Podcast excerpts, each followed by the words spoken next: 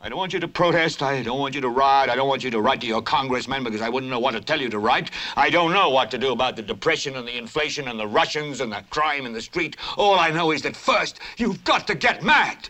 You've got to say, I'm a human being. God damn it. My life has value.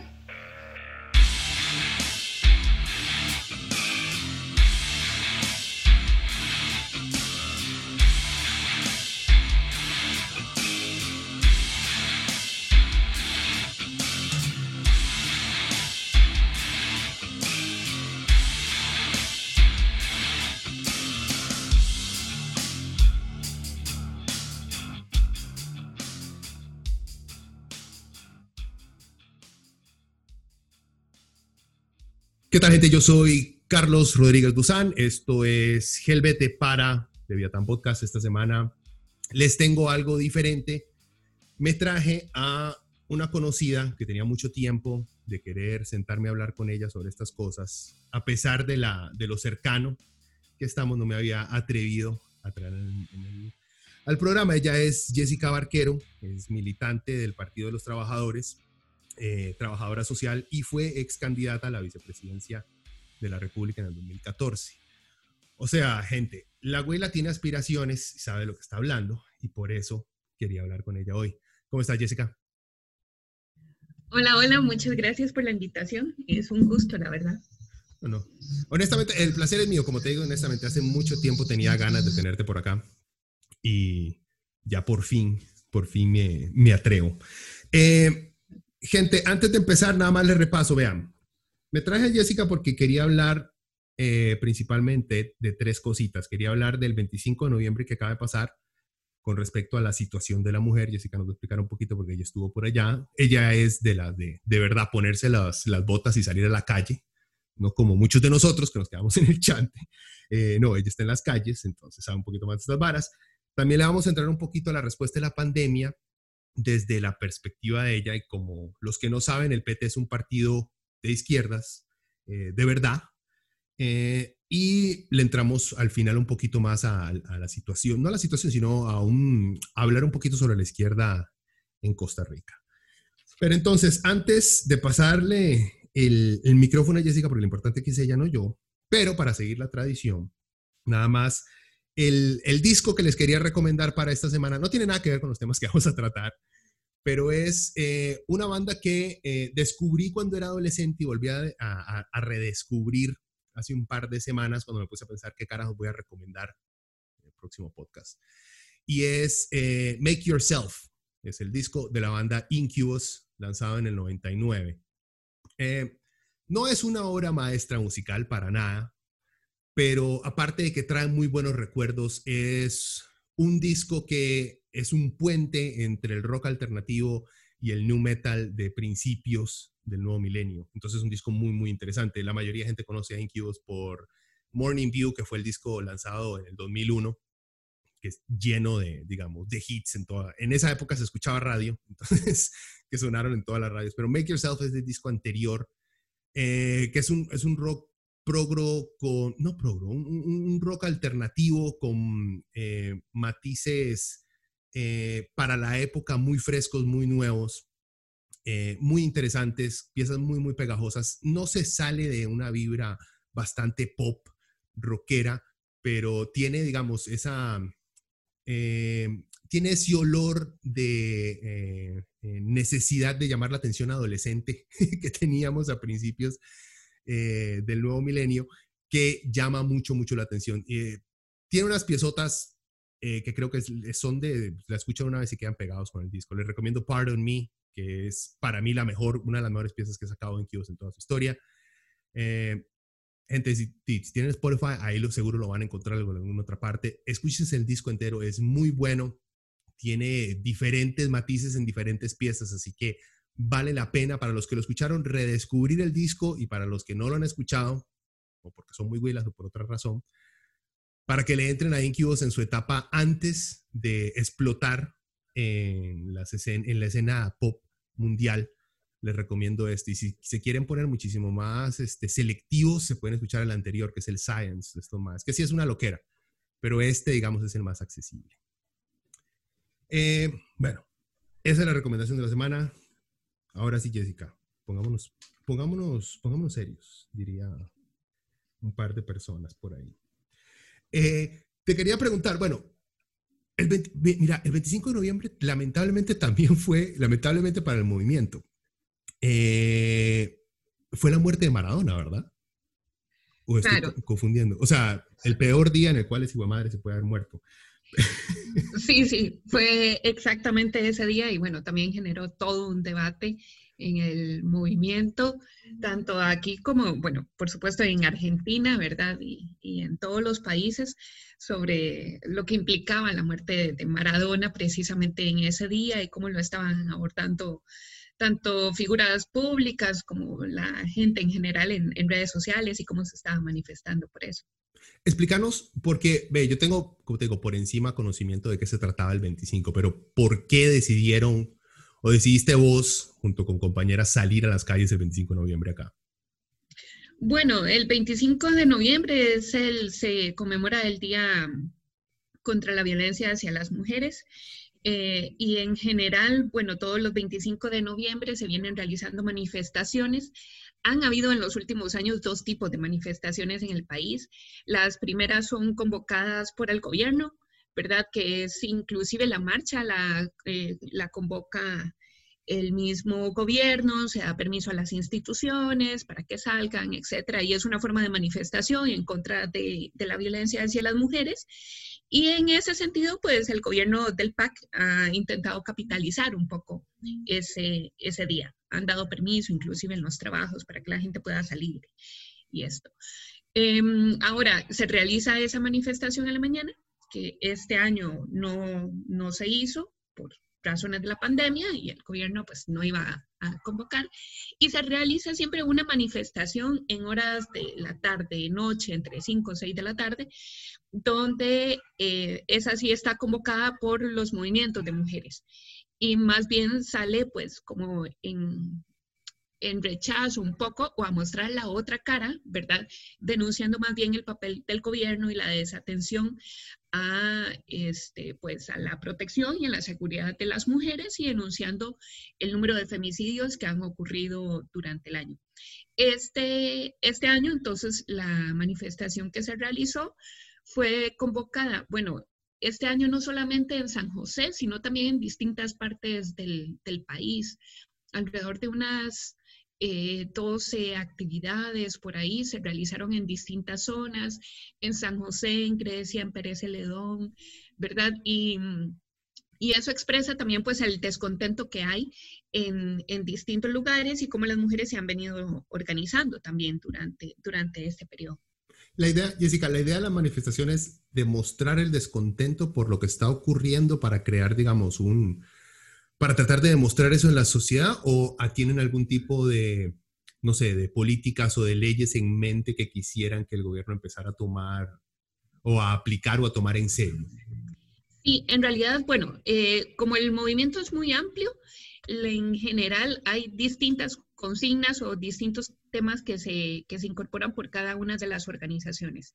Pero en general, bueno, lo primero es visibilizar los nombres de las mujeres que han sido asesinadas que ese es parte de decir, bueno, ellas, este, sus familias no están solas, ¿verdad? Nosotros estamos aquí, seguimos recordando de sus nombres, denunciando además, por ejemplo, los casos en los que las mujeres han sido asesinadas, pero todavía sus casos no han sido registrados como femicidios. Este es un tema interesante porque en el país en realidad hay el femicidio, lo que establece el Código Penal es que solamente se da en casos en los que hay una relación de pareja o, digamos, eran novios o esposos, ¿verdad? Directamente, pero si la relación terminó antes, eso no se contabiliza como femicidio, digamos, a la hora de, eh, de juzgar al, agresor, ¿verdad? O sea, tampoco, eh, perdón que te meta la cuchara, o sea, tampoco digamos, eh, un loco que vea a una mae en la calle, le gusta, la mae no le da pelota, el mae va, la viola, la mata, eso no es considerado un femicidio, aunque claramente lo sea.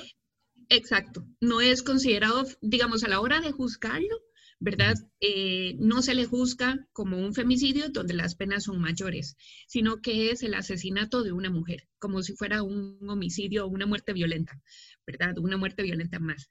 Entonces, cuando se registran eh, los casos de femicidios, a veces sí, lo que sí dicen es, bueno, hay otros casos que son femicidio ampliado. Es decir, sí mataron a la mujer por razón de su género, pero eh, a la hora de juzgarlo no se le va a juzgar eh, como un caso de femicidio. No, no sé si me explico, esto es medio enredado. Sí, no, no, no, yo lo que te iba a decir es, porque te iba a dar, digamos, mi, mi interpretación que puede ser errónea, de, porque yo he escuchado mucho gente que cuando se trae lo del femicidio dice, no, es que la mató por ser mujer, hay mucha gente que dice, no, no la mató por ser mujer, la mató porque estaba celoso o la mató porque eh, la madre no le dio pelota, o un montón de tonteras que eventualmente como que se pierde la definición porque muchos no entendemos. O sea, lo que yo entiendo por femicidio es que la maté porque el, el madre que personaliza las balas, perdón. El tipo, el tipo la mató porque eh, no específicamente porque se ve como mujer, sino porque como ser humano tiene algo único que solo una mujer posee, que él no puede tener y que al ella no dárselo, entonces él le quita la vida. O sea, eh, la relación amorosa, él quiere tenerla con una mujer. Entonces, al matarla, la está matando por mujer porque ella le está negando esa, bueno, en la mente del mal, ¿verdad? Obviamente. Ajá, La mujer no le debe nada a ningún hombre. Pero en la mente de estos maes, al decir la mató por, por ser mujer, no es porque físicamente se vea como mujer. Yo sé que es cavernícola la que estoy tratando de llegar, pero muchos de nosotros más somos muy cavernícolas a la hora de interpretar estas varas. Y cuando escuchamos la mató por mujer, uno hace, son toque, pero al no le gusta matar doñas. O sea, ¿acaso la mató porque se ve como mujer? No, idiota. Es porque ya tiene, él, él, quiere ciertas cosas que solo una mujer le puede dar y al no poderlas obtener, reacciona de una manera asesina y violenta. No sé si por ahí más o menos. Sí, por ahí va. Vamos a ver, por ejemplo, el femicidio ¿verdad? como está establecido en el artículo 21 de la Ley de Penalización de Violencia, es cuando se sanciona las muertes de mujeres a manos de sus cónyuges o de sus parejas actuales. Mm. Eso es, nada más, ¿verdad? Ahora, el femicidio ampliado, que es el concepto, digamos, más que se tiene en convenciones internacionales y que es parte de las exigencias del movimiento, es en el que se incluyen aquellas muertes violentas de mujeres sí, por su condición de género, pero donde no había una relación de matrimonio o de unión libre. Es decir, puede ser una muerte después, durante el noviazgo, después de un divorcio, luego de que terminara una relación de hecho, ¿verdad? O las que ocurren en el espacio público porque hubo un ataque sexual. Es, decir, este tipo de concepto de femicidio lo que intenta incorporar es que no tiene que ser necesariamente mi novio actual o mi pareja actual, ¿verdad? Quien me mate para que se considere femicidio. Puede ser que la relación ya haya terminado y por eso es un femicidio. Me, mm, digamos, el, tipo la mata porque precisamente eh, sigue habiendo una obsesión con ella, ¿verdad? Y por la relación que había.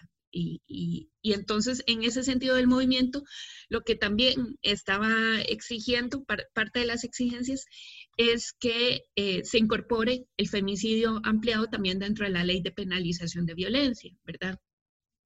Eh, porque en general, digamos, en el país, inclusive para decir si un caso fue o no un femicidio, eh, se puede durar inclusive más de un año. Es decir, las, los nombres de las mujeres que han sido asesinadas por femicidios y que llevamos este 25 de noviembre a la marcha fueron inclusive algunas mujeres, nombres de mujeres que fueron asesinadas a finales del año pasado, ¿verdad? Y que hasta ahora están entrando en el, en el conteo o en el registro que hace público el, gobierno. Pero por el momento hay, por ejemplo, de, eh, durante este año, 41 casos de mujeres que todavía no han sido registradas como femicidios, ¿verdad? que todavía no han sido evaluadas, por así decirlo, para ver si fueron o no un femicidio. Entonces, bueno, parte de, de esa lentitud y de, de ese trato al abordar el tema de, violencia contra las mujeres era, eh, se sumaba a las exigencias que tenía el movimiento este 25 de noviembre y nosotros particularmente desde el PT y también otras organizaciones nos hemos sumado a exigir eh, la declaratoria de emergencia nacional ante el tema de la violencia de género. Es decir, por ejemplo, cuando se declaró una emergencia nacional en el país, se pueden destinar recursos de manera mucho más efectiva para que se trate ese tema, como lo hemos visto ahora con la pandemia. ¿verdad? Entonces, lo que pasa es que el gobierno viene argumentando que no se puede hacer esa declaratoria de emergencia. Desde hace dos años lo dijo Patricia Mora. No se puede hacer una declaratoria de emergencia por la situación fiscal en la que se encuentra el país. Entonces, lo que hicieron fue en su momento sacar un, eh, no recuerdo cómo se llama exactamente, pero es como un acuerdo de prioridad nacional para tomar el tema de la violencia pero esa prioridad nacional básicamente es una carta de buenas intenciones y que ahora en el contexto de la pandemia pues eh, queda en letra muerta, ¿verdad? ¿Vos crees, te pregunto, bueno, yo me puse a ver las cifras de femicidios en América Latina y somos, digamos, una de las regiones, bueno, primero que todo, América Latina en el mundo es una de las regiones más violentas eh, del mundo. Obviamente también íbamos a caer dentro de una de las regiones más violentas contra la mujer, no solamente física pero estaba viendo, o sea, no, no lo estoy diciendo como una excusa para nada, porque es un problema claro. Pero, o sea, Costa Rica está mal, pero no está tan mal. Digamos que tal vez tratando de ser el abogado del diablo del PAC, este, estamos mal, pero no estamos tan mal en comparación a América, a, Centroamérica y a Argentina, que trajimos a, Maradona, que creo que Argentina está entre los primeros en el mundo en femicidios. Me puedo estar equivocando, porque por, en alguna parte lo había leído. Eh, mi, punto, mi punto no es decir, no, no, no hagamos nada, es decir, puta, estamos mal, pero no estamos tan mal como el resto de América Latina, lo cual debería preocuparnos aún más porque estamos rodeados de una criminal, o sea, siento que es más difícil lograr un cambio político y social eh, estando rodeados de tan pésimos ejemplos. Em, como que sería muy bueno poder avanzar en estas cosas. Como te digo, no estoy abogando porque eh, estamos bien, no hagamos nada. No. Pero digamos, entiendo la, trato de razonar la lentitud política de muchos de estos más cuando sacan estas cifras, ya como para distraernos de nuestros problemas. Es como, vea, ma, usted está mal, sí, pero su vecino está peor, así que quédese callado mejor. Yo no, ma, eso a mí no me arregla el problema, joven. Ajá. ¿Verdad? Sí, de hecho uno ve, por ejemplo, yo eh, veo estadísticas del Salvador y aquello es un escándalo, ¿verdad? El, número de, femicidios que hay y además hay todo un problema porque efectivamente se lleva, hay un conteo que lleva el gobierno o los gobiernos en los distintos países y hay otro conteo que llevan las organizaciones de mujeres. ¿verdad? Que es sobre la cantidad de femicidios que ocurren realmente. Eh, e intentando pues agilizar un poco a partir de lo que aparece en los medios de comunicación eh, para decir, bueno, el caso de fulanita de tal que fue asesinada el mes pasado, evidentemente es un femicidio, ¿verdad? Eh, precisamente por esta lentitud que, o sea, ocurre aquí, ocurre en todos los países. El detalle es que, bueno, sí hay, una, hay, un, hay un tema político de cuál es la mm, disposición que hay para dar prioridad a la vida o no a la vida de las mujeres. Es decir, por ejemplo, eh, declarar emergencia nacional puede ser algo que es visto como exagerado, pero por ejemplo, cuando fue la huelga contra el plan fiscal, el gobierno Mm, hacía unos meses había dicho, no vamos a declarar emergencia nacional contra la violencia, no hay plata para eso, no podemos destinar recursos, la situación fiscal del país está grave.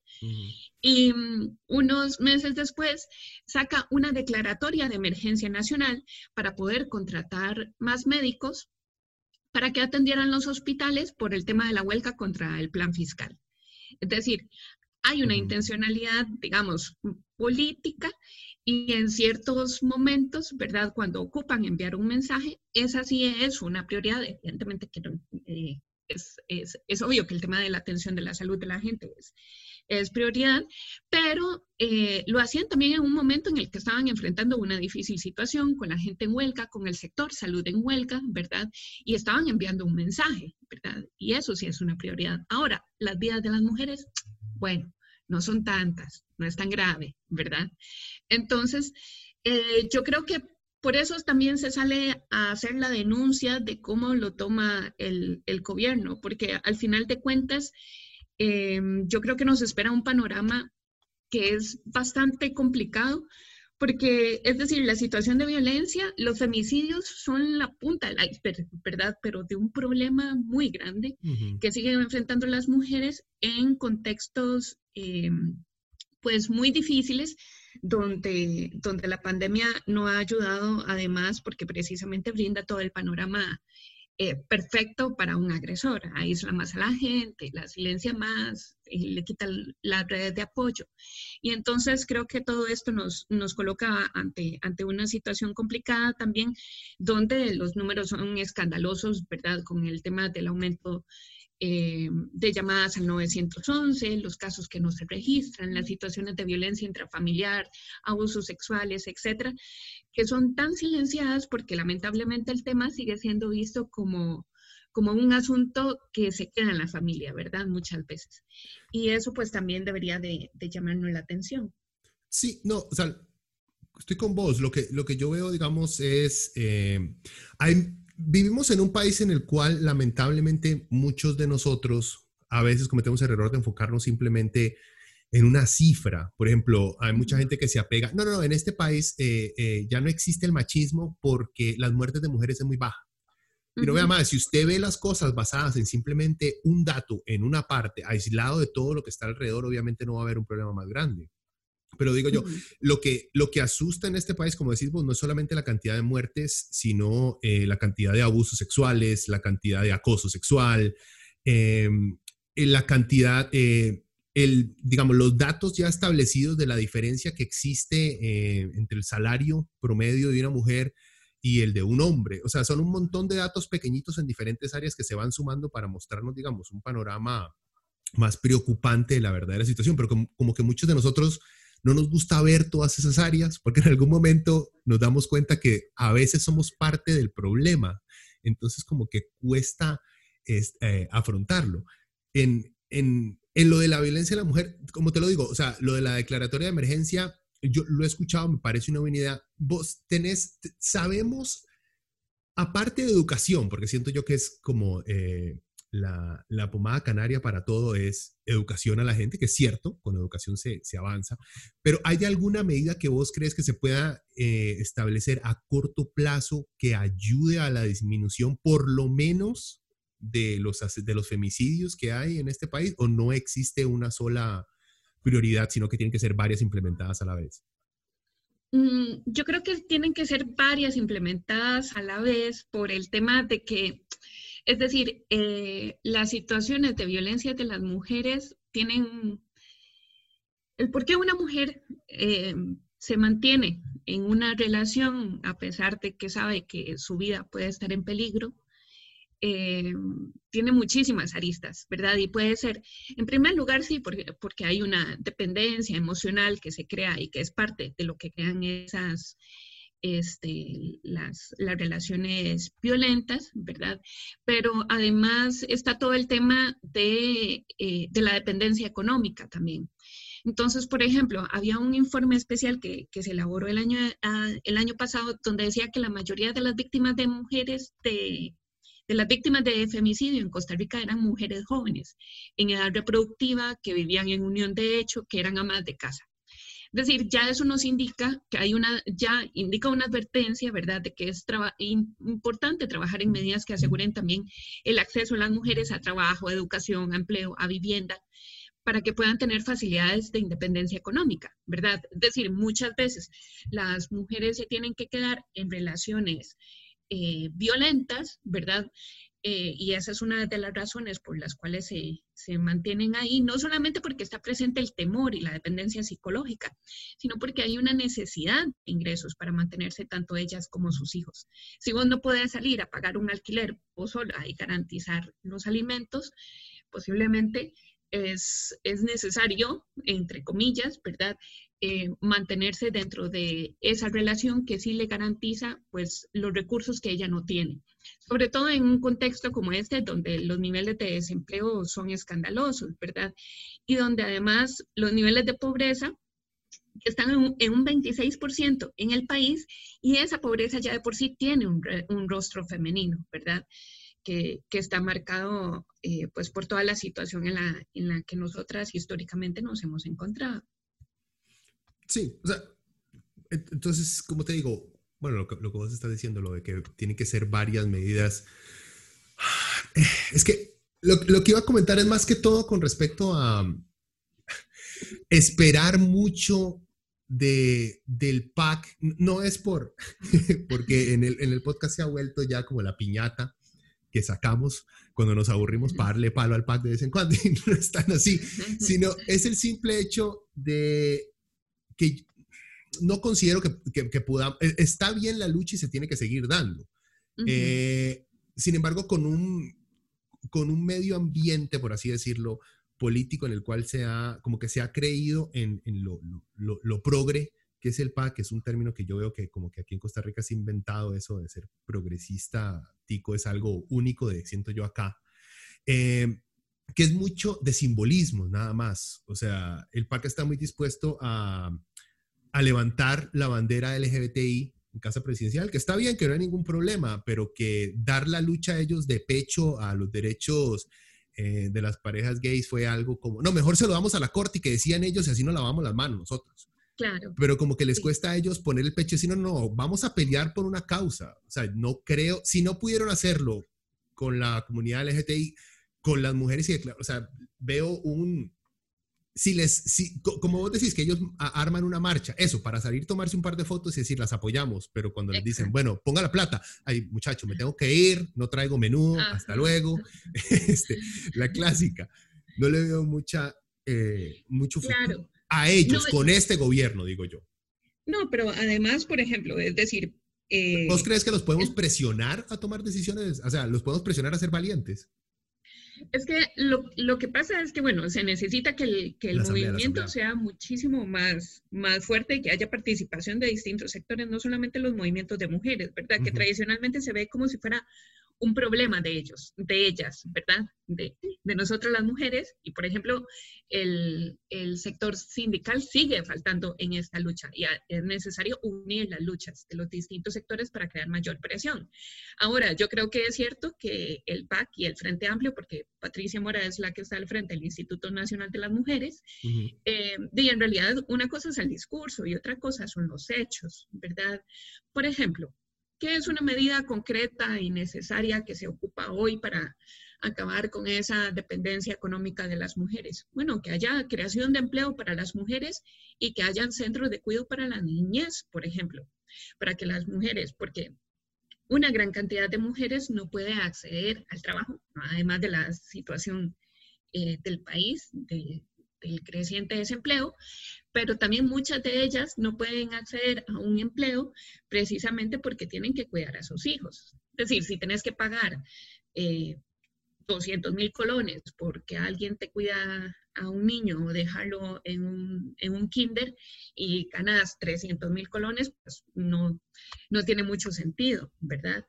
Entonces, ese tema de garantizar el cuidado de la niñez, que tradicionalmente ha sido recargado sobre nosotras, es fundamental también para que las mujeres puedan acceder a un empleo. Y la creación de ofertas de, trabajo, pues, es fundamental. Entonces, yo creo que el, gobierno tiene opciones de cosas, de medidas que aunque pueden no verse directamente vinculadas con el tema de violencia, aunque también hay, hay que tomar otras medidas, evidentemente, como por ejemplo la mejora del, de los servicios, las delegaciones de atención a la mujer, eh, la cantidad de albergues que hay, etcétera, etcétera, etcétera, ¿verdad? Eh, pero hay medidas estratégicas, ¿verdad? Como el tema de la creación de empleo, que ayudan precisamente a combatir esa dependencia eh, económica de muchas mujeres. Y es que es, es, complicado porque son medidas que pueden realmente ayudar a salvar vidas, ¿verdad? Porque son las vidas de las mujeres las que están puestas en juego acá. ¿Vos crees, te voy a hacer una pregunta un poco, no sé, maliciosa. ¿Vos crees, eh, por ejemplo, todas, todas, las personas que niegan la existencia de una problemática machista en este país, es porque honestamente no conocen las cifras, no han investigado las cosas o son simplemente machistas, misóginos que odian a las mujeres y están buscando una excusa para esconder. Porque te lo, te lo pregunto porque muchas veces uno, tendemos a echarle la culpa a nuestra situación a la ignorancia de la gente. Pero, cuando uno ve que hay figuras, digamos, políticas estudiadas en grandes universidades que niegan problemas existentes con cifras y todo, uno hace, puta, ¿será, ¿será que es ignorancia o será que hay una ideología de, como vos, decís, eh, como vos decías, hombres versus mujeres, o sea, eso que los sindicatos no hayan integrado la lucha femenina en este país como algo íntegro de lo que tienen que estar ellos promoviendo porque son parte de sus miembros, son mujeres, eh, como que también marca que existe todavía esta visión infantil de hombres versus mujeres y peleémonos por tonteras por aparte. Y eso que un maestro esté en una marcha en pro, en, pro, en pro de las mujeres, en contra del asesinato de las mujeres, es mal visto por, por el típico macho eh, que yo no le doy pelota a eso. Entonces, yo honestamente, como te digo, eh, mi hermano me metió a Twitter, y es la peor cosa que le pude haber hecho caso.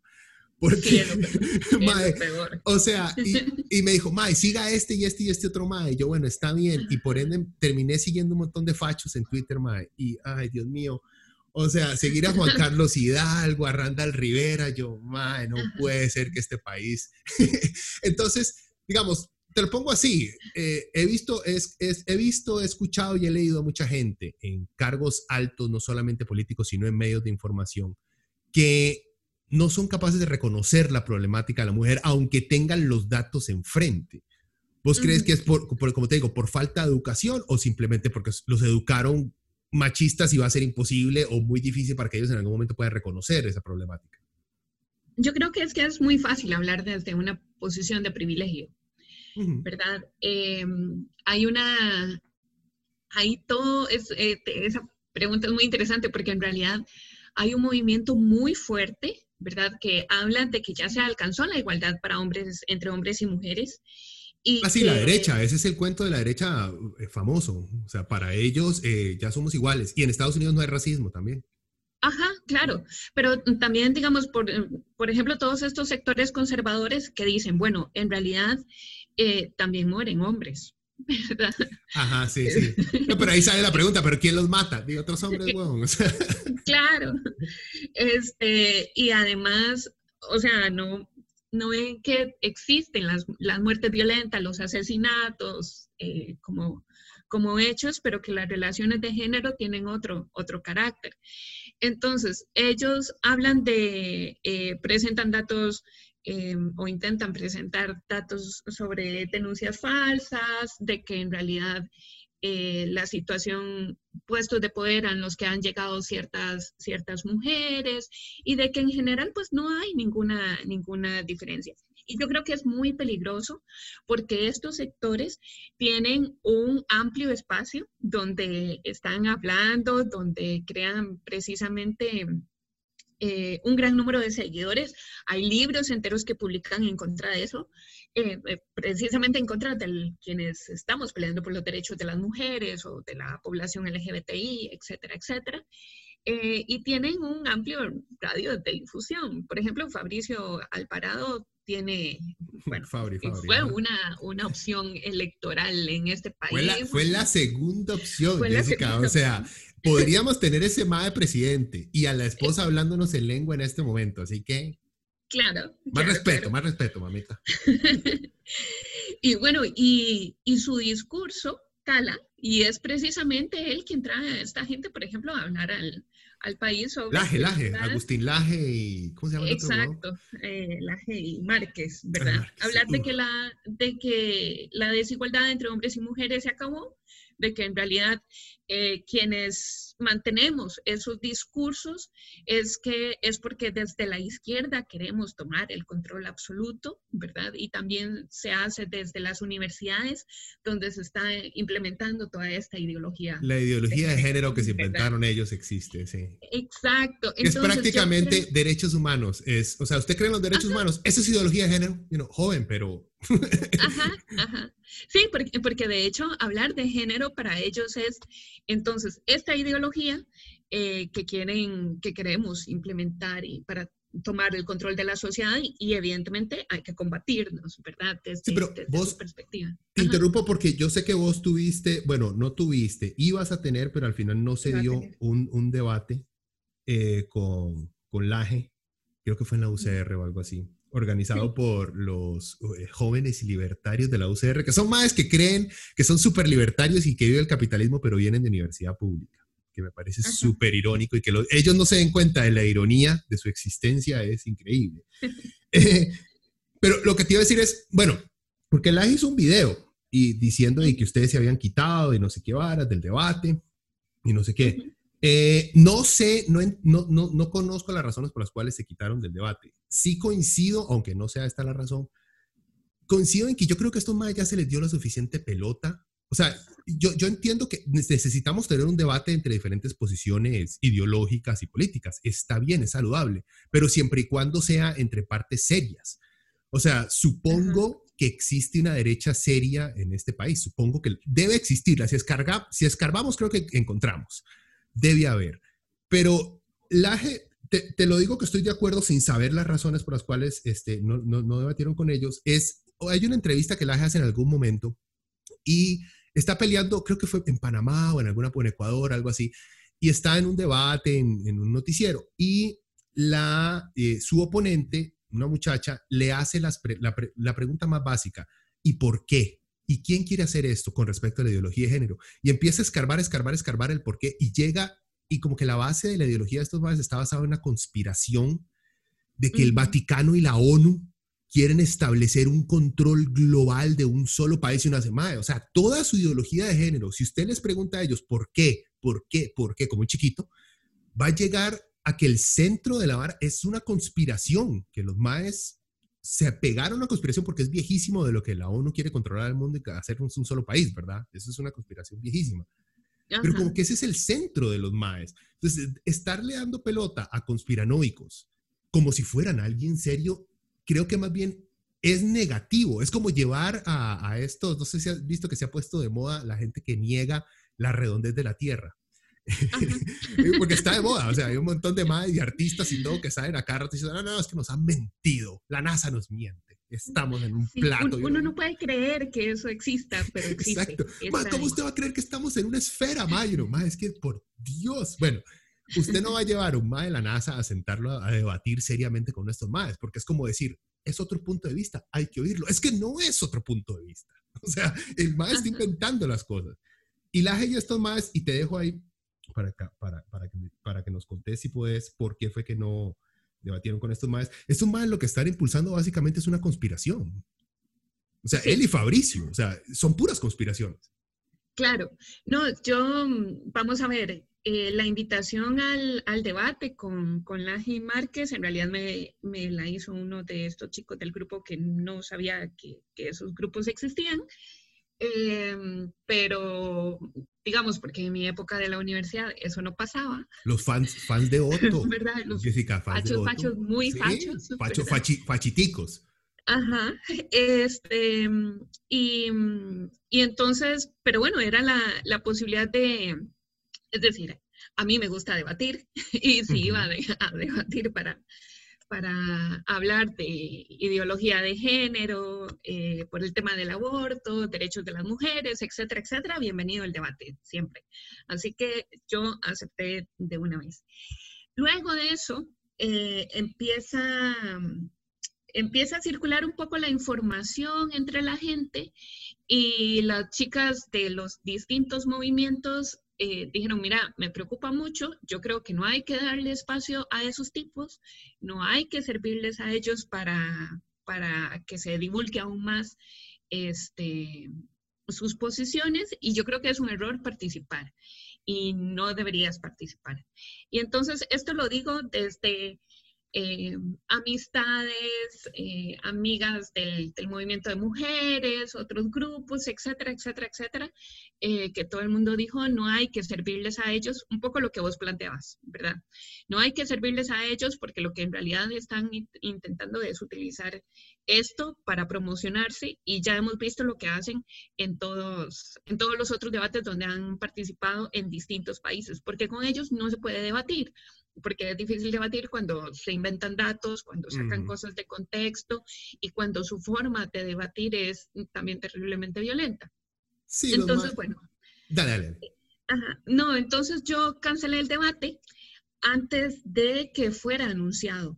Eh, es decir, se canceló con tiempo antes de que se divulgara la información, antes de que los mismos grupos estos de chicos universitarios lo, lo pusieran en sus páginas. Derechistas de universidad pública, Jessica.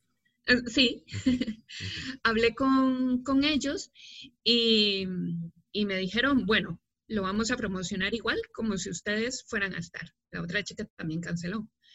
Eh, y entonces en realidad era una advertencia para decirme, las vamos a exponer, ¿verdad? Para que sepa que entonces como nos está cancelando, vamos a anunciar que sí va a salir, eh, que usted sí aceptó participar y después vamos a decir que entonces que canceló. Entonces, nada más para ponerla en evidencia. Y bueno, y ahí efectivamente mm, la saca un par de, de videos vistos por miles de personas y tuve, y yo me di cuenta que había sacado los videos porque inmediatamente empecé a recibir ataques en Facebook y hasta en Instagram. Entonces, porque empezaron a inclusive etiquetarme en las publicaciones de los grupos de esta gente, de sus seguidores, diciendo fulanita de tal, etiquetándome, eh, acaba de cancelar el debate, cosa que no era cierta, y este, póngale en sus mensajes para presionarla eh, a que participe. Y sus mensajes para presionarme en realidad incluían de todo, ¿verdad? Desde agresión física hasta amenazas de violación. Entonces, bueno, toda una experiencia. Eso es lo que yo no entiendo de la sociedad en la que vivimos. O sea, casi siempre, o sea, e, esa misma gente niega la existencia de, de, de, una sociedad machista en la que vivimos y cuando ataca a una mujer lo primero que brinca es a la violación. O sea, claro. o sea, por, por, o sea, volviendo a ser abogado del diablo, si yo amenazo a alguien con matarlo, amenazo a un hombre y una mujer. Bueno, por lo menos, es, digamos, es un criminal de igual oportunidad. Pero se ensañan, cuando es mujer, no, no lo voy a amenazar que la va a matar, no es suficiente. Es más, es, da más miedo una violación. Entonces voy a mencionar eso porque es mujer, porque a, uno como más, o sea, a mí me han amenazado más, si lo veo, lo mato, sí, pero nunca me han amenazado con violarme. Ajá. Ya es, es específico nada más a usted. Y lo digo, es interesante porque es de la misma gente que dice que el machismo no existe y que ya se superó. Exacto. Pero utiliza esos, esos argumentos sabiendo el terror que puede ocasionar, ¿verdad?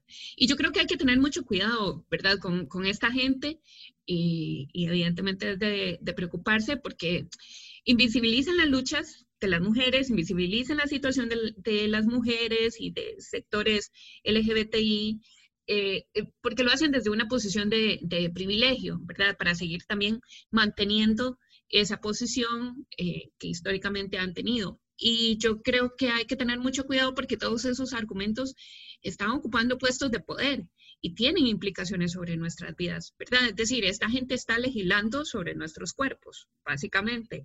Están diciendo que no existe una violencia de género, Van a haber proyectos de ley que están relacionados con la ley de penalización contra la violencia.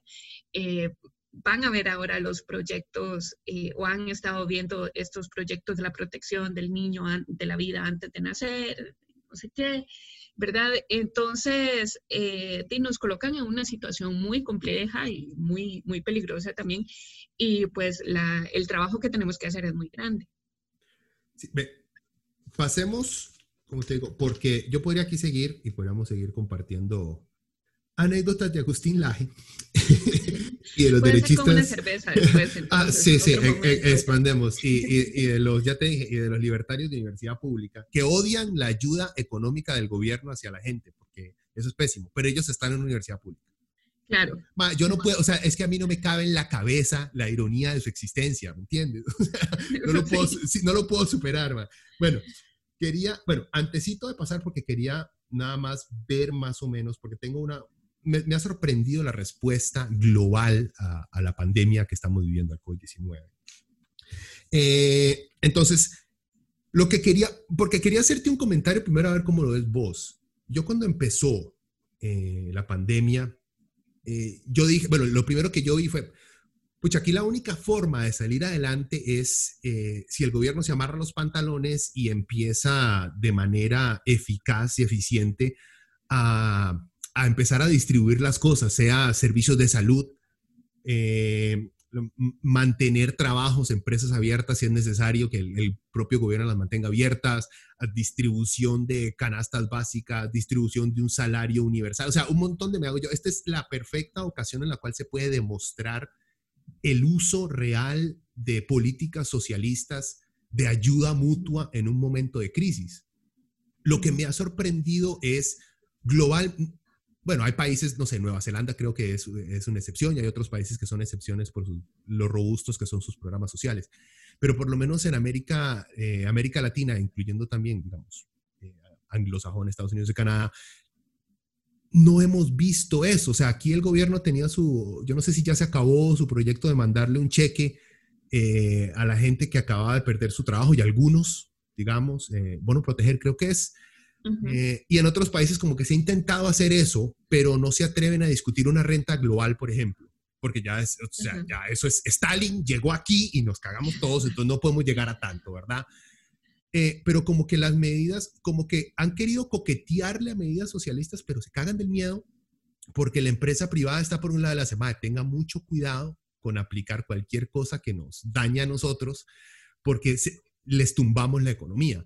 yo siento que hemos desperdiciado como sociedad la oportunidad de poder forzar a nuestros gobiernos a tomar medidas más socialistas en este momento. No creo que tengamos una oportunidad tan grande como esta para demostrar lo, bien que funciona que todos nos unamos para trabajar por una sola causa. O sea, la, caja es, digamos, la que ha sacado la que ha sacado la cara por este país durante la pandemia y el Ministerio de Salud. Y creo que, y suena feo lo que voy a decir, pero creo yo que esa va a ser la carta de presentación para las próximas elecciones del PAC y se lo puede llevar la próxima. O sea, con solamente esto, vean, salvamos tantas vidas. ¿Por qué? Porque mantuvimos el sistema de seguro social que pusimos hace un montón de tiempo, que nosotros no inventamos, pero que lo mantuvimos. Eso salvó un montón de vidas. Creo que esa sería su carta de presentación, porque ¿qué más ha hecho Charlie? No sé. Bueno, infraestructura. Algo está haciendo.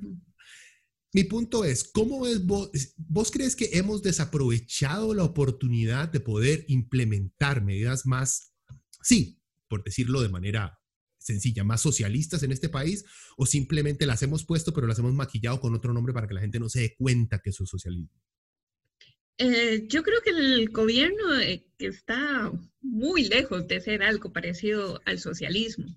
Es chavista, según algunos. Hay que tener cuidado. Sí, hay una concepción ahí que, que circula ¿verdad? De, como si este fuera un gobierno de izquierda y yo creo que sigue siendo la continuidad de los mismos gobiernos, no hay ninguna diferencia en relación a los gobiernos del, eh, perdón, de Liberación Nacional, de la Unidad, cualquier tipo de, gobierno anterior. La única diferencia es que este utiliza cartas de presentación distintas, ¿verdad?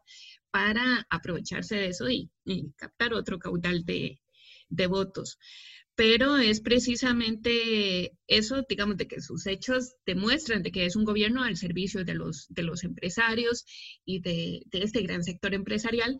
Y la medida más, más clara que tomó fue el tema de la reducción de jornada, la suspensión de, contratos, este, que Eso fue una de las primeras cosas que hicieron, ¿verdad?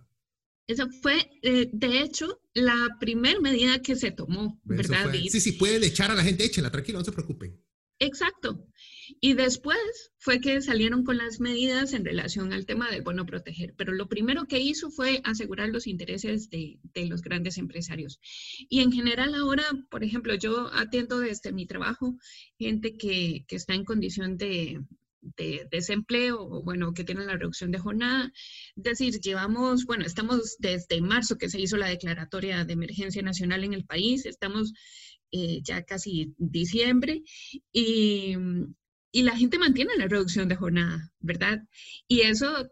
O sea, Va a costar mucho que lo quiten, Jessica. Yo no creo. esas medidas neoliberales de, de shock que ponen, eso cuesta quitárselo encima, ese problema y además, o sea, formalmente se tiene que ir ante el Ministerio de Trabajo, presentar una carta donde se demuestre las, las implicaciones sobre los ingresos, pero eso para nada está siendo necesario en este, en este momento, ¿verdad?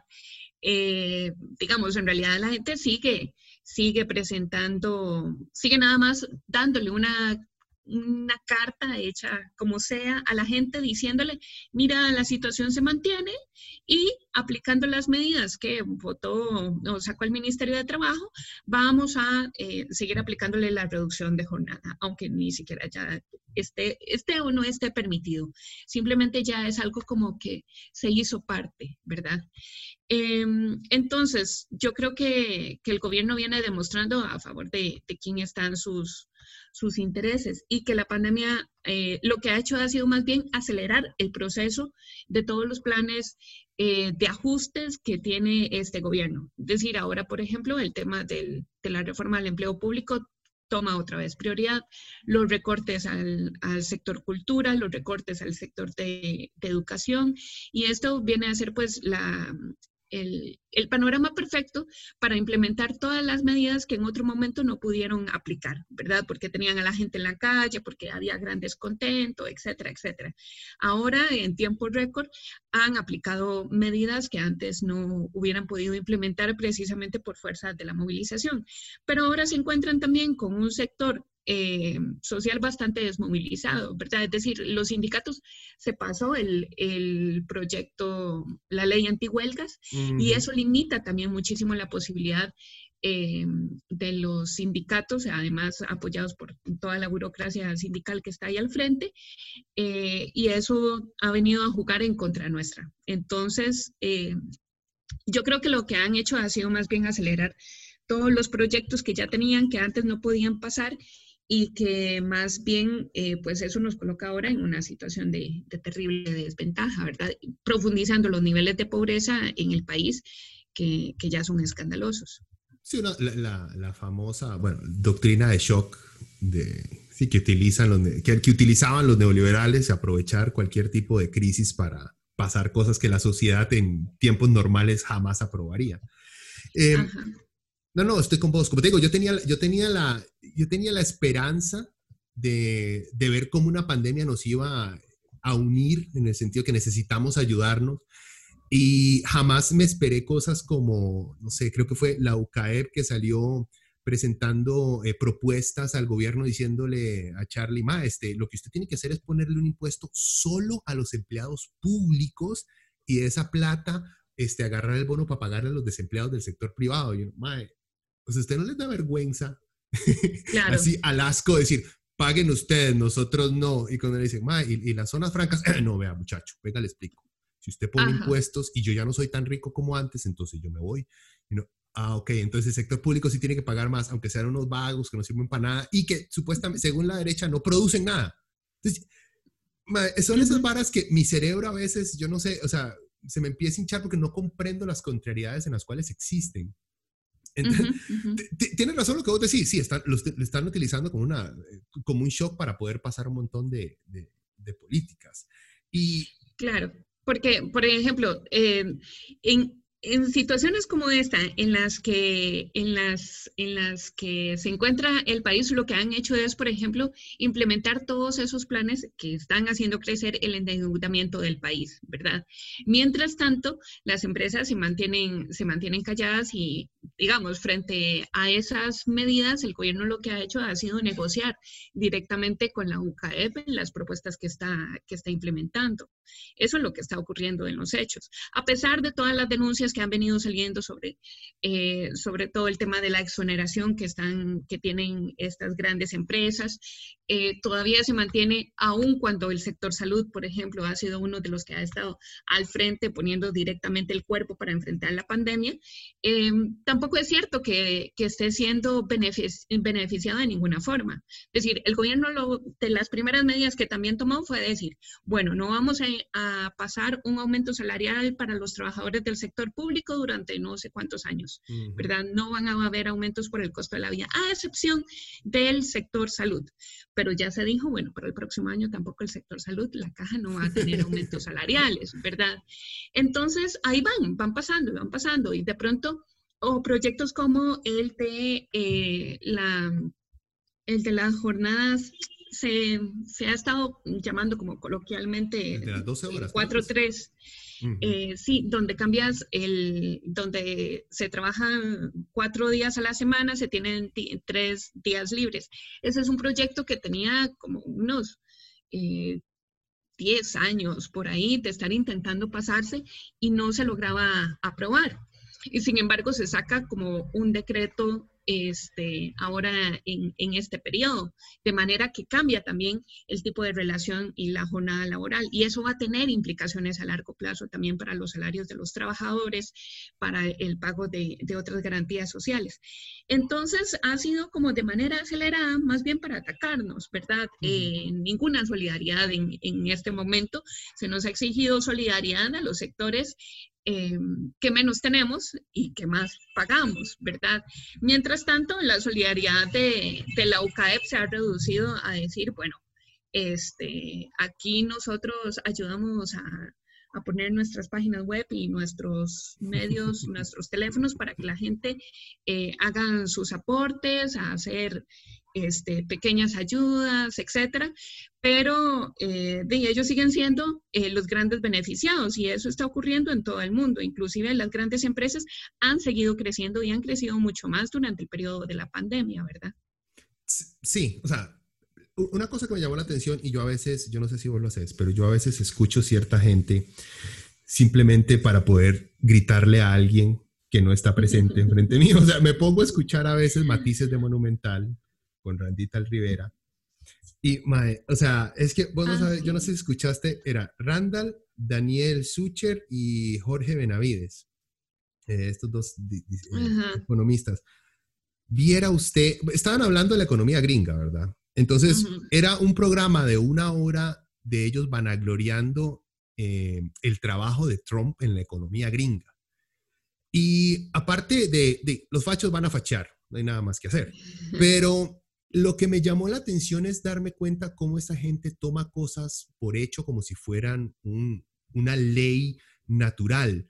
El Di Trump ha hecho un increíble trabajo porque le ha quitado este, impuestos a grandes empresas y Wall Street está bien. Y ya.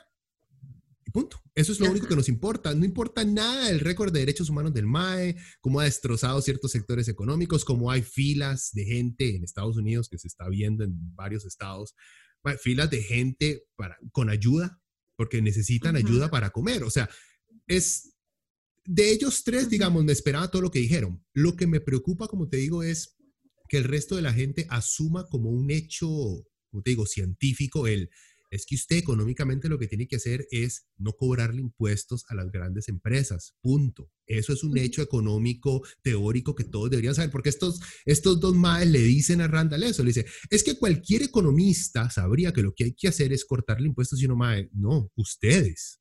Ustedes economistas de la derecha dicen eso, pero hay un montón de más con premios Nobel que dicen completamente lo opuesto, o sea, no es Exacto. una Y eso es lo que te digo, va con todo esto. A mí lo que me da miedo de todo esto es cómo hemos permitido también, y creo que es por la simplicidad del discurso que tiene, porque es fácil entender. O sea, se lo explican a uno en dos pasos.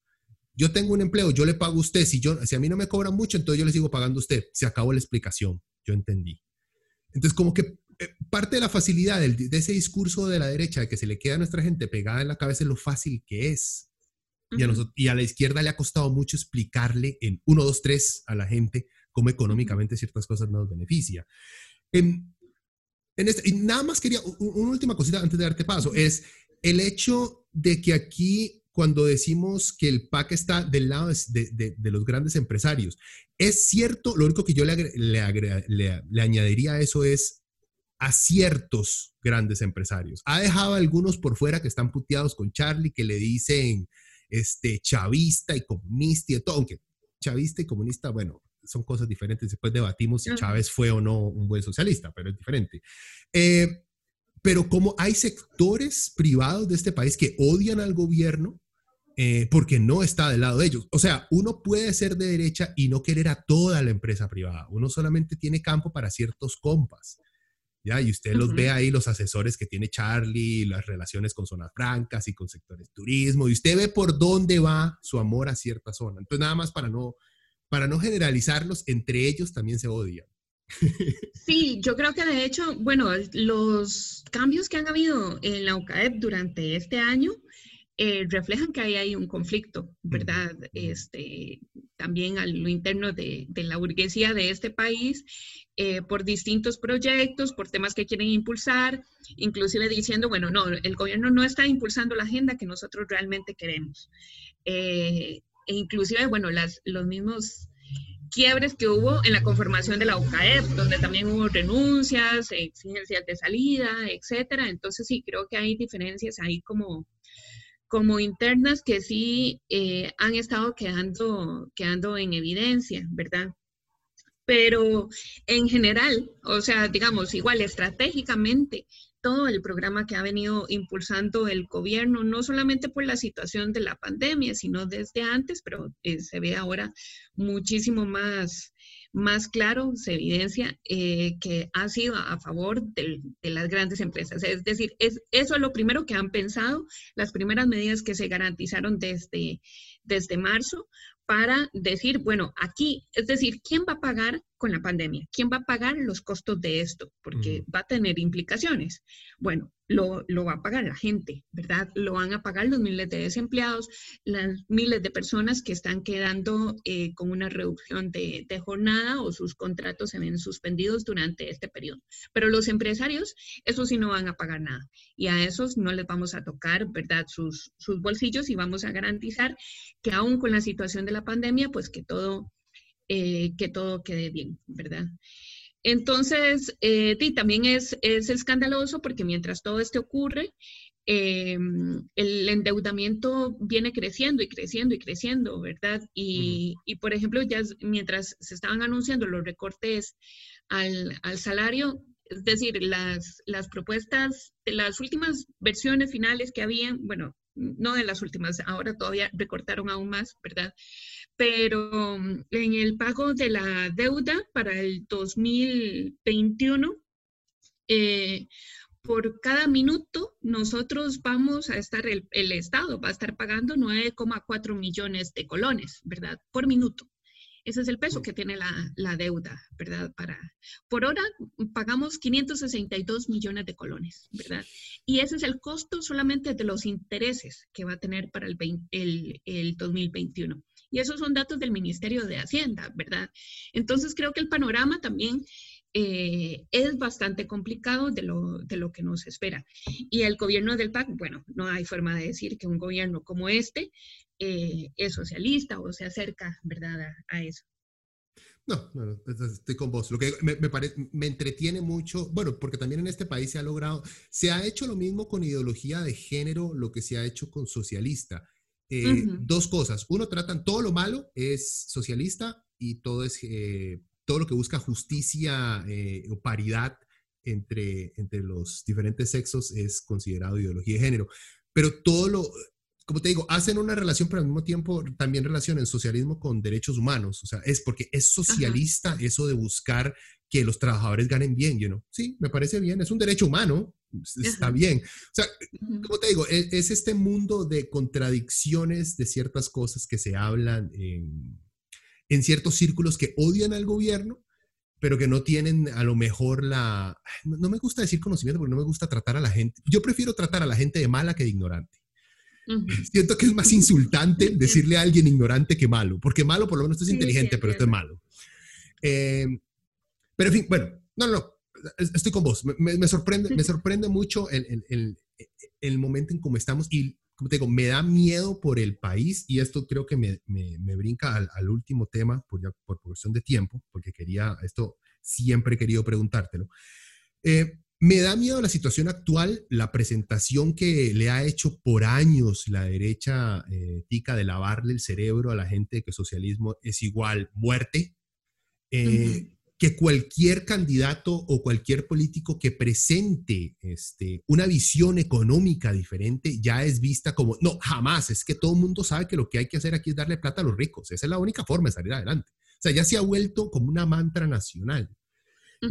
Lo que te digo es, yo siempre he visto, y a mí, y a mí, yo reconozco, digamos, los fallos del Frente Amplio. A mí me gusta, siempre me ha gustado Villalta. No me enoja que lo critiquen a él o a Patricia Mora. Tienen sus cagadas y hay que darles. También, eso es parte, digamos, del problema, que hay mucha gente de izquierda que se enamora personalmente con sus representantes o diputados o candidatos se enamora y no, no tolera críticas hacia ellos. Eh, te digo lo del Frente Amplio porque yo siempre he visto una cosa que a mí me llamó mucho eh, del Partido de los Trabajadores era darme cuenta, porque yo los conocí a ustedes, porque hace mucho tiempo cuando era joven, eh, fui a una marcha ahí y vi un montón de, carajillos con chemas rojas y yo, may, estos comunistas, yo no sabía que en este país habían comunistas.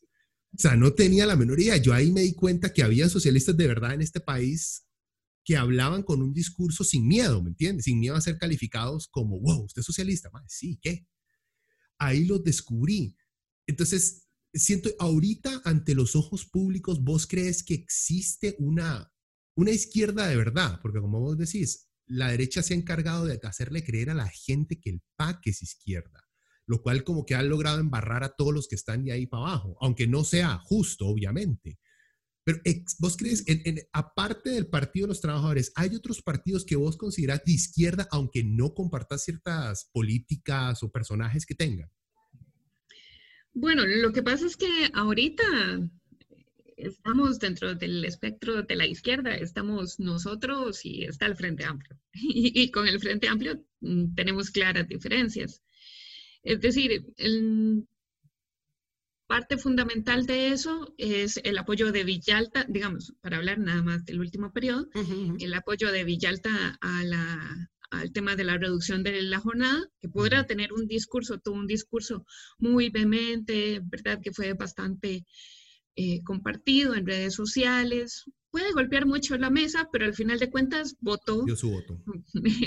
por la reducción de la jornada, la suspensión de contrato, permitiendo que hoy montones de personas estén pues en, en, condiciones mucho peores, sabiendo perfectamente que no era una cosa de el compromiso lo ponemos hoy los trabajadores y mañana lo ponen las empresas. Eso no iba a pasar. Es obvio, ¿verdad? Entonces, bueno, creo que, eso es bastante criticable. Pero vos crees que eso es por, ¿vos crees que eso es por inocencia o por complicidad? Ah, porque el Frente Amplio siempre ha querido ser eh, la, eh, la pata izquierda del gobierno, por así decirlo, ¿verdad? En, esa mesa.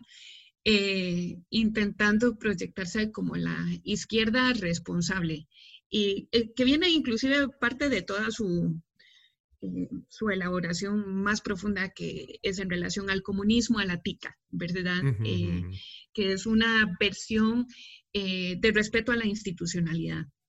Y bueno, entonces eso es lo que hoy los hace también ser parte del gobierno. Es decir, yo no me podría imaginar cómo se siente, digamos, ¿cómo tiene estómago Patricia Mora para sentarse a la par del, no sé, de los otros ministros que vienen aplicando todas esas políticas, ¿verdad? De Pilar Garrido. ¿Cómo se siente a la par en un consejo de, de gobierno y sale hablando de la importancia de la lucha contra la violencia hacia las mujeres, sabiendo que por el otro lado se están aplicando medidas como, como las que están, que llevan a las mujeres a condiciones de pobreza como las que no hemos tenido en décadas, ¿verdad?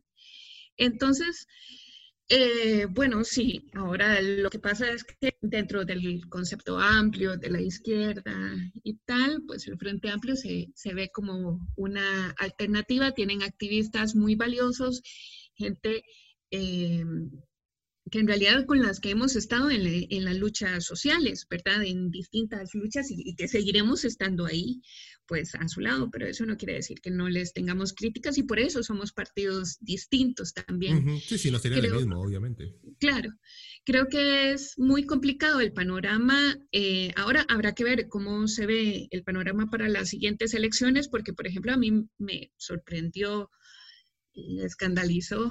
Eh, en las últimas elecciones porque cada vez el discurso se iba poniendo más a la derecha, ¿verdad? Juan Diego, Juan Diego presidente, Jessica. Juan Diego presidente, eso fue terrible, ¿verdad? Entonces, eh, y parecía una competencia entre cada vez pongámonos con un discurso más a la derecha para simpatizar, eh, ganar simpatía de la gente. Entonces decía, ahí entró todo el mundo. Y yo creo que... no, y las próximas, ¿vos no crees que, que, Trump nos ha, porque Trump yo creo que ha embarrado un poquito, aquí hay muchos seguidores de Trump, ¿verdad? Hay muchos, mira, como te digo, los, los, los, entre comillas, economistas de derecha de este país que los medios más llevan a entrevistar a la situación actual demuestra que son derechistas asquerosos que les vale un carajo los derechos humanos, la decencia internacional. O sea, es lo que digo es, yo siento más bien que con Juan Diego nos, iba, nos hubiera ido menos malo que con el facho que nos van a tirar para las próximas. Yo lo veo peor más bien. Sí, es, es una cosa, yo, la verdad no, eh, no sé cómo, cómo va a ser el, panorama para las siguientes elecciones, porque en realidad... hay que suspirar. Sí, sí. En, realidad, por ejemplo, en, este, yo creo que ha calado muy profundo todo este discurso de la derecha de dividirnos, ¿verdad? Nos siguen dividiendo y eso nos tiene eh, entre trabajadores públicos, trabajadores del sector privado, por ejemplo, ahora les cayó muy bien el tema de, la pandemia para decir, ah, no, es que los trabajadores del sector público son los que tienen grandes privilegios. No, es que entonces a ellos es a los que hay que, hay que tocarlos, ¿verdad? Porque no han tenido ningún problema con la pandemia, pues hay que atacar las convenciones colectivas, son unos vagos, etcétera, etcétera. Sí, ¿no escuchaste Pilar Cisneros diciendo que el problema de la desigualdad económica en este país era que el sector público ganaba más que el sector privado? Claro, Sí, por Dios. Y, una, una, entrevista que fue ampliamente divulgada por gente que uno dice, ¿en serio? ¿En, serio tienen acuerdo con esto? Digamos, están poniendo atención a lo que está diciendo. Y yo creo que todo ese... Em, esa serie de investigaciones, entre comillas, que durante años estuvo sacando, por ejemplo, Teletica para hablar de los privilegios, los puestos privilegios del sector público, atacando las convenciones colectivas. Fue nada más una preparación para lo que se vino en este último periodo, ¿verdad? Que fue eh, la ley antihuelgas y que ahora va a ser la reforma del empleo público, ¿verdad? Y yo creo que también el sector sindical ha tenido una gran debilidad porque sindicatos en este país, eh, solo en el sector público. Hay mm, esfuerzos pequeños, nosotros tenemos un, trabajo también del sindicato de trabajadores del, sector privado, eh, pero es muy difícil formar sindicatos en el sector privado, ¿verdad? Precisamente porque al día siguiente los despiden bajo cualquier excusa. Eso es lo que te iba a decir, o sea, según la legislación nacional, uno, en, cualquier empresa privada, uno puede, tiene la libertad de crear un sindicato privado, pero sin embargo en este país no existe ningún sindicato privado grande, establecido, que negocie con... O sea, no, no existe. Existen intentos, como decís vos, pero un sindicato fuerte que diga que los, el sindicato, un ejemplo que me viene de Amazon de Costa Rica se va a sentar a negociar, eso no existe en este país. Que me llega a mí a pensar, ¿existe entonces la libertad sindical en un país en el cual la empresa privada no tiene sindicatos privados? Claro, e, ese es todo un tema. Nosotros veníamos, veníamos trabajando cuando empezamos con el intento de, la creación de Citracep, además que Citracep fundamentalmente su trabajo estuvo mucho tiempo en las piñeras en la zona norte, entonces imagínate lo que es enfrentarse ah, a las grandes empresas piñeras.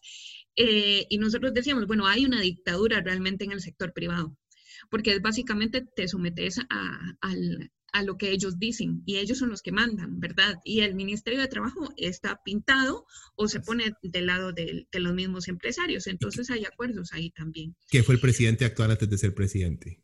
Claro, ah. además, ¿verdad? Entonces, en realidad es un entramado muy complejo y la división entre sector público, sector privado, la división que han querido crear eh, siempre, ¿verdad? Que uno se acuerda desde el TLC cuando sacaban eh, los empresarios a la gente en, buses para decir, sí, queremos trabajo, ¿verdad? Y entonces manifestarse en contra de la gente que estábamos con el movimiento del no. Toda esa división que viene y todo, toda esa campaña que ha habido en contra de la organización sindical tiene un peso ahora, ¿verdad? Y hace que sea más fácil que, que pasen estos proyectos como el de la ley antihuelgas, el de la reforma de empleo público que va a entrar en los próximos días, ¿verdad? No ha entrado en agenda legislativa eh, porque el, el, gobierno está intentando llegar a algunos acuerdos sobre las mociones que van a presentar, pero ya sabemos que es un proyecto que ataca en general todas las condiciones de trabajo del sector público y que va a tener lamentablemente muy poco enfrentamiento en las calles y muy poca acción y, y respuesta de los sectores sindicales. Sí, y si ya si pasaron lo de las huelgas eh, y este tema de Carlos Ricardo de Navíes, creo que del, del, PLN, que era uno de sus, si no es que el promotor principal, uno de los más que más impulsó la vara, es otro más que tiene eh, fantasías con llegar a ser presidente, ¿verdad? Ajá. Y tiene las posibilidades, o sea, yo conozco gente que quiero mucho eh, que dice, ma, yo voy a votar por ese ma, no, ma, no puede ser, ma. Y es porque también, porque les hay mucha gente que les representa el político clásico que se ve decente, que se ve íntegro, que se ve uh -huh. responsable. Uh -huh. No importa que así se vea, o sea, es que uh -huh. carajo se está planteando ese mago ha planteado. Pero yeah. sí existe. Por eso, por eso yo te digo, o sea, existirá, así te lo, te lo pongo en, en, en términos infantiles porque yo opero así lamentablemente. En las próximas elecciones, si tengo eh, una opción eh, de izquierda podría calificar, digamos, al PT como izquierda-izquierda, luego un poquito más izquierda-centro, al Frente Amplio. En el centro-derecha veríamos al, al, al PAC. Este, uh -huh. Pero vos no crees entonces que exista la posibilidad de una, yo creo que esto lo han venido hablando y siempre se habla antes de todas las elecciones, una, una gran unión de izquierdas en este país para presentar a una persona y lograr hacerle frente a, al PAC y a las derechas de este país, que como te digo, creo yo que vienen con un fuerzón increíble. No uh -huh. creo que no creo que izquierda dividida en este país pueda no se pueda tumbar. Si Villalta se vuelve a lanzar, que es lo más probable que el MAE en esta sí quiera lanzarse, no creo que él solo pueda. No, no creo que pueda contra un este, eh, Juan Diego Castro, no creo que pueda contra un eh, este, Fabricio. Uh -huh. Por eso, ¿cuál sería la respuesta de una izquierda? ¿Cómo, ¿Cómo carajos hacemos para unirnos para poder enfrentar a esta gente? Sí, nosotros siempre cuando nos presentamos a las elecciones eh, explicamos que la presentación del partido, que por cierto ahora estamos con todo el trabajo de la renovación de, de estructuras a nivel cantonal, eh, siempre explicamos que en realidad el programa que nosotros planteamos es un programa socialista que va, es decir, en contra de todo este sistema que inclusive nosotros nos estamos metiendo a jugar en el terreno del enemigo, por así decirlo, ¿verdad? Uh -huh. Con reglas que no son las nuestras, en un, eh, en un escenario que no es el nuestro y donde está planteado eh, todo para que no nos den el espacio. Las elecciones pasadas, por ejemplo... Ah, bueno, pero no te refieres, perdón, no te refieres al terreno del enemigo, no te refieres al marco democrático, sino al marco en el cual se aplica la democracia en este país, ¿o cómo es? No, por ejemplo, eh, en este país solamente tienen acceso a los, anuncios televisivos y este tipo de cosas las, los partidos que pueden pagarlo. Evidentemente, una opción como la nuestra, nosotros no podemos pagar los anuncios de televisión porque no estamos ligados con grandes empresarios que nos financien y a diferencia de otros países donde, por ejemplo, ya por código electoral está establecido que hay participación de todos los, de todos los partidos en cierto margen de horario, etcétera, etcétera. Es decir, toda esa institucionalidad democrática en realidad está montada para favorecer a ciertos partidos. Uh -huh. Ahora, por ejemplo, todo el tema de los debates, bueno, yo me acuerdo de las pasadas elecciones, John, que fue nuestro candidato, eh, en realidad se peleó por muchísimos de los espacios donde terminó participando, pero participó en un porcentaje muy pequeño de debates, ¿verdad? Y ahí también fue a pelear el MAE. Sí, sí, yo lo vi, sí, yo sí, lo vi. Llamó la, llamó la, atención. O sea, a mí, a mí me gusta, a mí me gustaba mucho esa actitud del MAE así, y te soy honesto, me gustaba mucho esa actitud, pero me gustaba más esa actitud para un diputado, no para un presidente. Y puede ser que sea porque, ay, puta, porque así me criaron de que hay que ser un toquecito más calmado, pero puede ser pero son cuestiones de gusto, ¿me entiendes? No, no, no, claro, bueno, es, esa actitud, por ejemplo, a, a, mucha otra gente servía como para llamar la atención y decir, no, no, y sirve, sirve. Bueno, sirve. De, de, pronto es, eh, es, gente así la que ocupamos, ¿verdad? Tener tener al frente y diciéndole las verdades que muchos desearíamos, ¿verdad? Por ejemplo, al Juan Diego Castro, a Fabricio, a cualquiera de, estos que se estaban presentando. Pero entonces, volviendo a lo de, a lo de la presentación eh, electoral, nosotros, por ejemplo, digamos, partimos de, ese hecho. El programa que nosotros llevamos a las elecciones es un programa que sabemos que va en contra de todo lo que, de, todo lo que plantea pues, la institucionalidad democrática. Nosotros lo que decimos es, no, solamente hay que quedarse en el marco de, esta, eh, de plantear la necesidad de los impuestos para, para, los ricos, de que sean ellos los que paguen la crisis y no nosotros, etcétera, etcétera, sino que nosotros estamos hablando de que es necesario acabar con el capitalismo y plantear una alternativa socialista. Y eso no lo vamos a alcanzar a través de las elecciones, ¿verdad? Sino que nuestro partido se organiza cotidianamente y nos presentamos a las elecciones pues para tener ese, ese espacio, poder divulgar nuestros, nuestro programa, seguir acercando gente y conociendo otros sectores que se mantienen en luchas, ¿verdad? Y que a partir de ahí es donde nosotros nos organizamos. Entonces, yo creo que ya eso, ¿verdad? Marca como grandes diferencias. El objetivo del Frente Amplio, si me parece, es ser una, una opción potable para, para gobernar.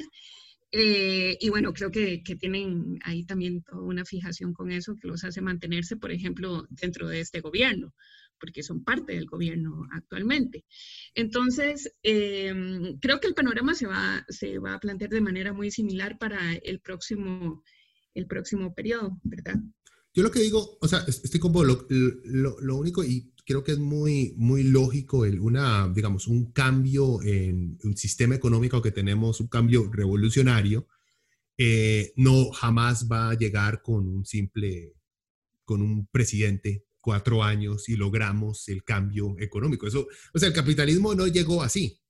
Fueron años de años, de poco a poco se fue construyendo el sistema y de repente ya teníamos eh, todo un sistema de explotación implantado, pero fue algo gradual, igual. O sea, creo, lo, lo que pasa es que siento que hay mucha gente que cree que los socialistas lo que quieren es un cambio. Llegamos al poder y en cuatro años cambiamos las cosas.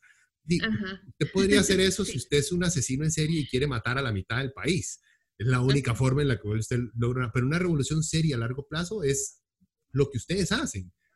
Pero creo yo, y te lo pregunto ya para ir cerrando, creo yo que es más fácil ir logrando ese cambio social, económico, con partidos que ven las ideologías de cambio de una manera menos hostiles. O sea, creo yo que para, para el PT es, tal vez sea más fácil negociar ciertos cambios con un frente amplio que con un Juan Diego Castro en el poder.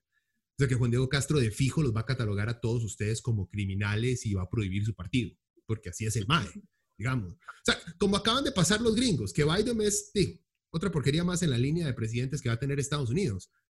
Pero, pucha, es que Trump es tan, pero tan mierda, que una mejorita, aunque sea pequeñita, es como, más es que hay que votar por el menos malo. O sea, no queda de otra.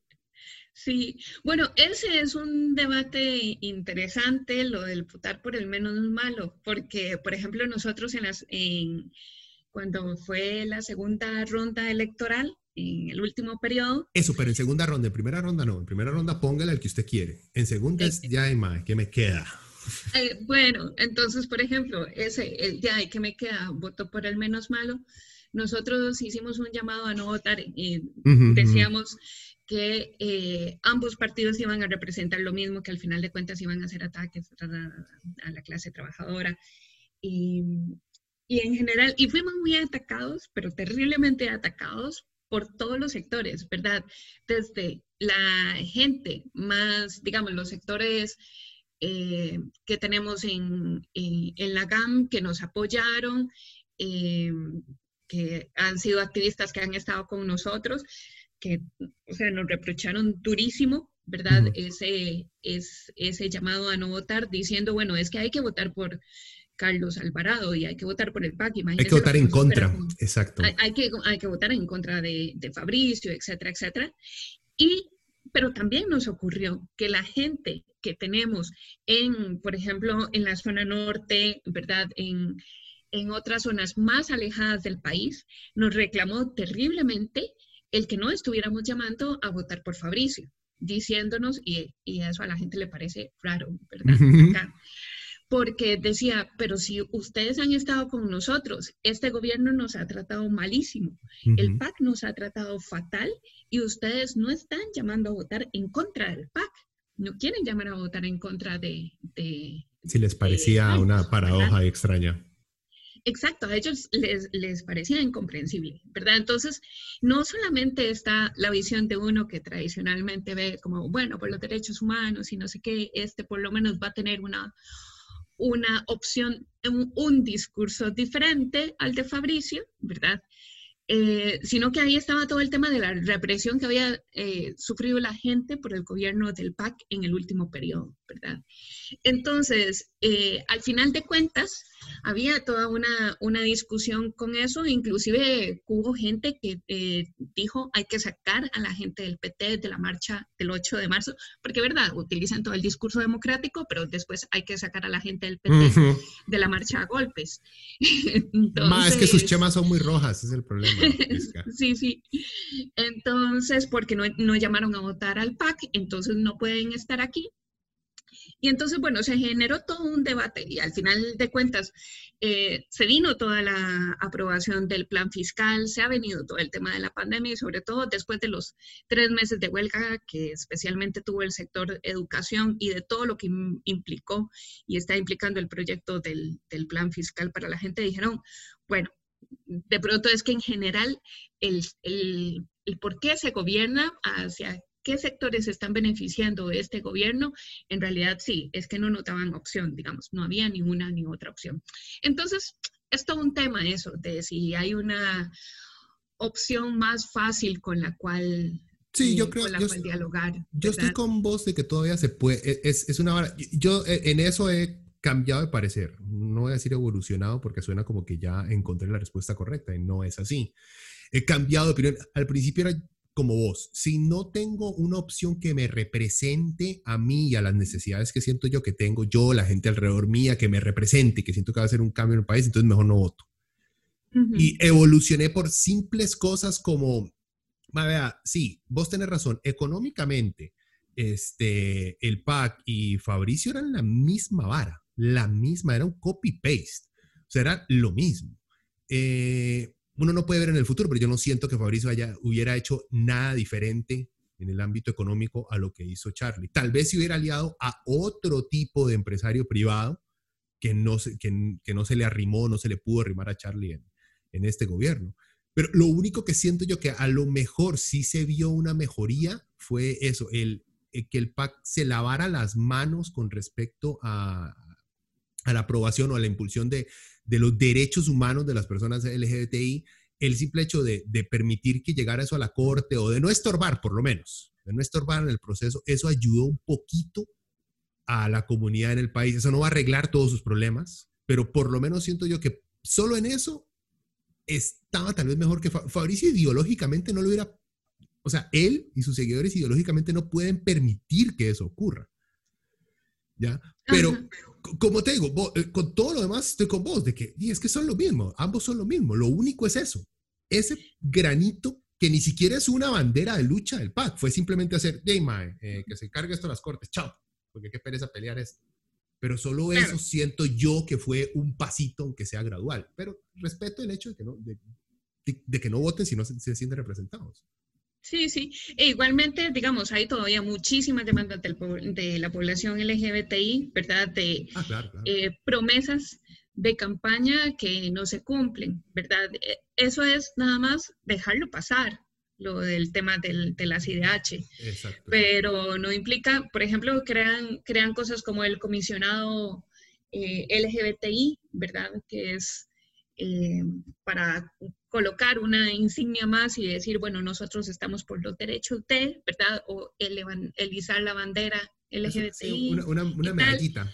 Exacto, pero son medallitas, cosas simbólicas que al final de cuentas, eh, si por ejemplo, si seguís manteniendo las mismas condiciones de esta población, las mismas condiciones económicas, por ejemplo, seguís también reproduciendo la misma este, pues la, la, misma discriminación, la misma sectorización y seguir manteniendo a la gente igual, ¿verdad? En los hechos, porque de pronto el la bandera no, no basta. No, pero eh, como te digo, hay una cosa que siento yo que la derecha en este país y en todo el mundo entero se ha dado cuenta poco a poco, que las personas gays también hacen mucha plata y también pueden ser súper dueños de empresas y súper capitalistas y pueden donar plata. Claro, claro. Y ahí llegaron, y ahí fue el momento, por eso es que, digamos, apoyan mucho, sí, el matrimonio igualitario gay, sí, porque sí, los, tienen compas gays, están en todas partes, pero han dejado muy de por fuera a la comunidad eh, transexual, por ejemplo o transgender, no sé cómo se traduce correctamente, eh, transgénero, la han dejado muy, muy por, por aparte, como que no pelean tanto por sus derechos por el simple hecho de que, mae, ¿cuándo ha visto usted un transgénero CEO famoso así? O sea, este mae Jenner nada más, pero es, digamos, es un influencer, no es un CEO ni un donante. Bueno, sí es donante republicano, pero bueno. Claro, le, le sirve también para hacer, como se utiliza con el tema de la lucha de las mujeres, todo el pinkwashing, ¿verdad? Y decir, bueno, esto también es negocio y también nos sirve. Eh, Costa Rica como destino turístico, ¿verdad? Para la población LGBTI, etcétera, etcétera.